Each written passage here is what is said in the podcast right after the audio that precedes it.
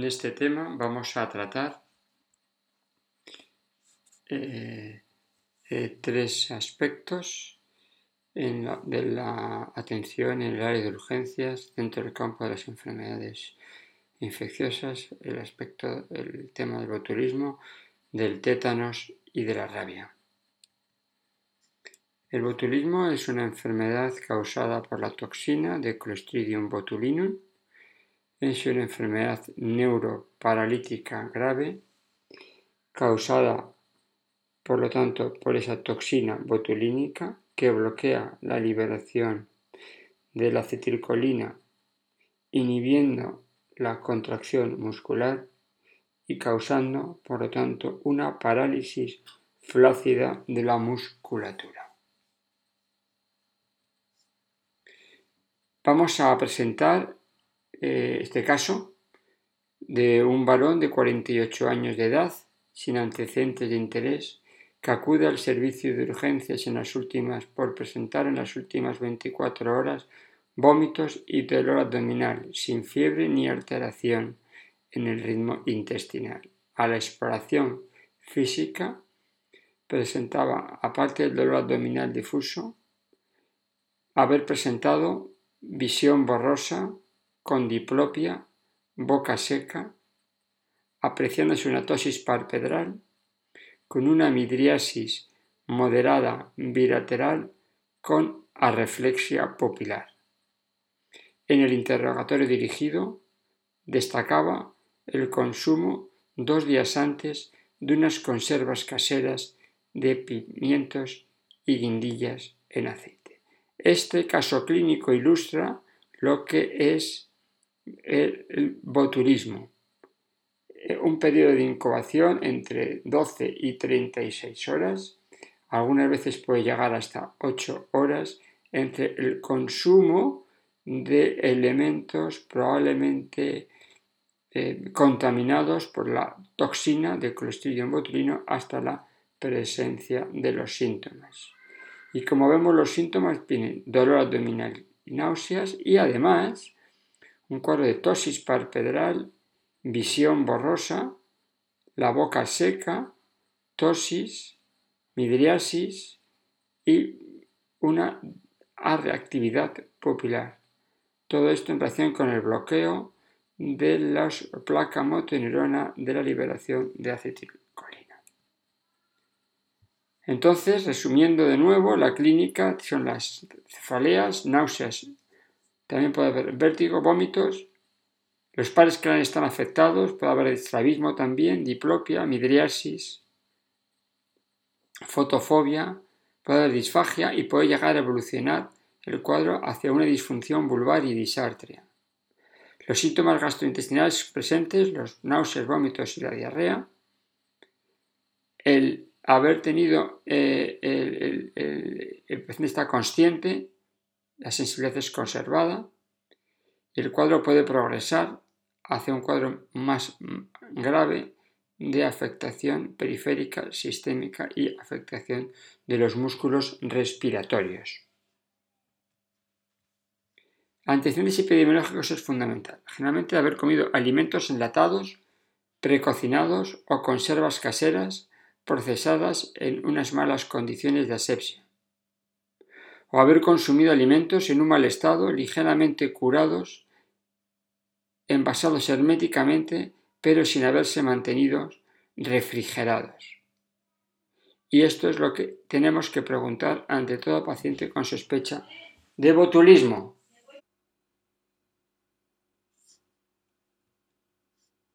¿Cómo llegamos al diagnóstico? La clínica es lo que prima. Podemos eh, determinar la toxina en sangre, en heces y en los alimentos la toxina del clostridium botulinum, pero esta, esta toxina la vamos a, a tener que pedir al Centro Nacional de Alimentación y también en algunas ocasiones vamos a, eh, podemos diagnosticarla eh, ayudándonos de un electromiograma eh, del paciente. Esto,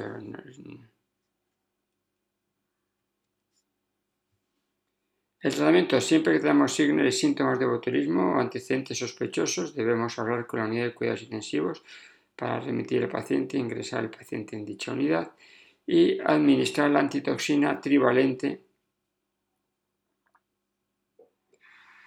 eh, la mm, toxina eh, trivalente. Eh, algunas veces antes de administrar la antitoxina trivalente A, B y C debemos realizar unas pruebas cutáneas para descartar esa hipersensibilidad porque es un suero antitoxina de suero equino entonces el, suero de antitoxina botulínica pues bueno, este es el suero disponible eh, en el cual pues tiene 750 unidades de antitoxina A, 500 de antitoxina B, 50 de toxina E y se administra en, 250 eh, mililitros eh, intravenoso lento. se observan posibles efectos secundarios y se puede repetir entre a unos, mm, repite a las 4 a las 6 horas. Tenemos el tétanos, realmente el tétanos también vamos a ser poco frecuentes para ver en el servicio de urgencias. Tétanos, digamos, es una, es, está debido a la toxina de Clostridium tetani, a la toxina, a la tétano espasmina de, Clostridium tetani, que lo que hace es bloquear las neuronas inhibitorias presinápticas medulares y del tronco cerebral, causando en este caso un aumento del tono muscular y una descarga de catecolaminas a nivel de las glándulas suprarrenales, eh, dando lugar a una sintomatología del sistema nervioso autonómico. Eh, ¿Cuáles son los antecedentes? Haber presentado una herida cutánea o una lesión cutánea, una herida cutánea profunda, quemadura, punción hipodérmica, si se veía en usuarios o drogas por vía parenteral, instrumentación rectal o vaginal, parto, aborto, generalmente es una herida, una herida en una persona que no está con eh, niveles eh, eh, de antitoxina adecuados, que no tiene niveles de vacunación, no está vacunada y se ha presentado una herida cutánea o mucosa. Es una enfermedad de declaración obligatoria y ya vemos que el número de casos ha disminuido a lo largo del tiempo. Cursa, generalmente hay varios tipos de tétano, el tétano generalizado, el tétano parcial, el tétano localizado. El tétano cursa con una contracción tónica de los músculos esqueléticos y espasmos musculares intensos, dolorosos, con hiperreflexia, cronus. Más del 50% de las manifestaciones de una contractura muscular dolorosa de los maseteros, el trismo, de la musculatura cervical, luego aparece la disfunción autonómica, que suele cursar con hipertensión, taquicardia, arritmia, sudoración, vasoconstricción, fiebre, siempre manteniendo un nivel de conciencia normal. Nosotros en el servicio de urgencias generalmente no vamos a llegar a encontrar pacientes con tétanos con todas estas manifestaciones. Generalmente encontramos con espasmos musculares, con contracturas musculares, con una mm, contractura de los músculos maseteros y también lo vamos a observar muchas veces en personas usuarias de drogas por vía parenteral y también podemos encontrar en algunos casos en personas mayores que ya han perdido la inmunidad de vacunaciones previas frente a toxina tétano. Aquí veis una imagen del trismus, una contractura de la musculatura a nivel de los maseteros, y los opistótonos, pero generalmente esto no lo vamos a ver en nuestro medio a este nivel porque van a llegar antes a la puerta de urgencia y nosotros vamos a ingresar al paciente en la unidad de cuidados intensivos. Tenemos que diferenciarlo con intoxicaciones por anfetamina, estricnina, con distonías por la toma de fármacos dopaminérgicos, por una infección odontógena o faringia complicada que puede simular un trismos, podemos eh, también con hipomagnesemia o hipocaliemia. que ante toda sospecha de tétanos debemos, aparte del dato epidemiológico, deberíamos, deberíamos pedir los niveles de calcio, de magnesio y preguntar algunas posibles intoxicaciones por fármacos. Todos los pacientes con ingreso, con, con pacientes con criterios clínicos, deben ingresar a la unidad de cuidados intensivos y todos los pacientes con sospecha de tétanos y que no tengamos dudas debemos dejarle ingresado en una unidad de observación. El tratamiento se va a llevar a cabo en la unidad de cuidados intensivos, siempre subir a la vía aérea, intubación orotraqueal, por el, mm, porque muchas veces lo que eh, porque, mm, porque tenemos que relajar a la musculatura neuromuscular del paciente y sedar al paciente. Algunas veces también hay que hacer la traqueostomía, eh, mm, todas las medidas de profilaxis infecciosas y tromboembólicas, hay que limpiar la herida y tratamiento de la herida. Pero algunas veces ya la herida, ya cuando vemos el paciente con tétanos, la herida es progresivamente normal y no precisa ninguna limpieza. Se puede dar tratamiento antibióticos con penicilina, por ejemplo, o con amoxicilina clavulánico para el tratamiento de la herida quirúrgica. Pero lo más importante son todas las medidas de soporte en la unidad de cuidados intensivos en pacientes que ya tenemos con clínica de tétanos. Lo más importante es la profilaxis, la prevención, lo que va a llegar a la puerta de urgencias, que he tenido un corte, he tenido una herida, he tenido una contusión, probablemente contaminada eh, con el clostridio de tétani. Entonces tenemos que ver si presenta, si es una herida pequeña o una herida limpia, si el paciente lleva más de 10 años sin recibir la última dosis de vacuna, pues se puede realmente vacunar se le administra una dosis de vacuna y ya está. Eh, si realmente no tenemos el desconocimiento, pues si se ha vacunado o no se ha vacunado, pues inicia la vacunación, en este caso, con tres dosis. Si la herida es profunda o sucia, si realmente eh, el 6 se, ha vacunado eh, completamente, podemos administrar también una dosis de vacuna y si no sabemos cuándo tiene una herida sucia, no sabemos cuándo se ha vacunado, podemos administrar la gamma globulina antitetánica asociada a la vacuna del tétanos. La rabia es una infección causada por un virus, una infección letal eh, que produce una parálisis neuromuscular generalizada que realmente la rabia eh, tiene una distribución mundial. Hay mm, pocos países, digamos, donde estén libros de rabia. Rabia en humanos en España pues no hay desde hace más de 25 años. Ha habido rabia en casos en animales y el último caso pues fue hace aproximadamente dos años en un perro que había sido mordido y había sido mordido por otros perros en Marruecos. Generalmente eh, la rabia se debe a una mordedura por perros, gatos domésticos que no estén vacunados, animales salvajes, lobos, chacales, coyotes, monos, murciélagos, cualquier animal, cualquier animal eh, mamífero. Eh, también puede ser no por mordeduras, sino por lameduras en mucosas o en zonas de la herida. Generalmente el virus no penetra por la piel intacta.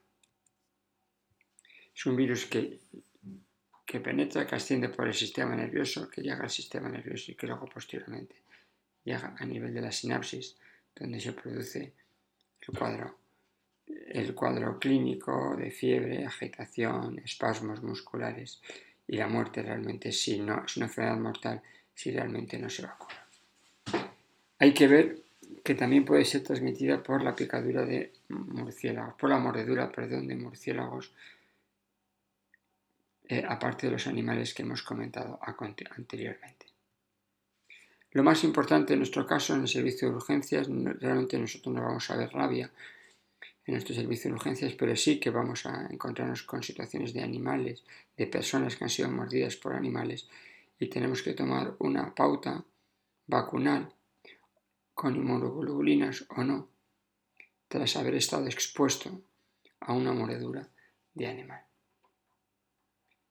Aunque ya sabemos que no hay rabia en humanos, no hay rabia animal en España, sí que hay rabia en murciélagos, que es ante toda mordedura de murciélagos, por supuesto, en una persona que no estamos vacunados, que nosotros en España ni ninguno vacunado, deberíamos recibir una vacunación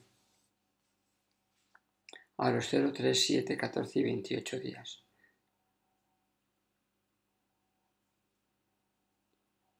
De la vacuna.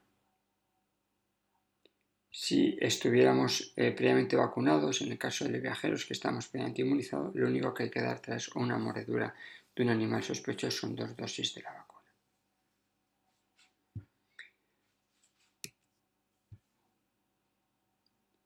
También, según el tipo de animales, aquí podéis ver esta gráfica, eh, eh, cuál es lo hay que hacer. También hay que hacer la vacuna y también da la inmunoglobulina antirrábica. Las dos cosas, la vacuna y la inmunoglobulina antirrábica. Aquí veis las vacunas que tenemos disponibles en España y la inmunoglobulina antirrábica. Entonces, ante toda mordedura de animal, tenemos que tener en cuenta si tenemos el animal es un murciélago y son, si son lesiones grado 2, hay que iniciar también la inmunoglobulina antirrábica inicia la vacunación. Si son grado 3, la inmunoglobulina antirrábica la vacunación. Si es un perro o un gato doméstico, también lesiones grado 2, lesiones también y lesiones grado 3, hay que la inmunoglobulina y iniciar la vacunación.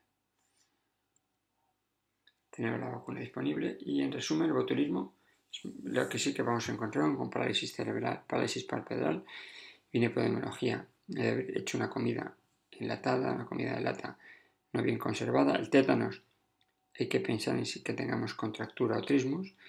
Y en rabia, eh, siempre lo que vamos a hacer es la profilaxis de la rabia en el caso de mordedura de animales. Bueno, pues tenéis como documentación adicional un, un artículo en el cual pone el tratamiento antitoxina botulínica en dos casos de botulismo alimentario y utilizado parte de la información de este manual de protocolos de actuación en urgencias de la cuarta edición del 2014 del Hospital Virgen de la Salud. Esperamos que sea de utilidad esta presentación.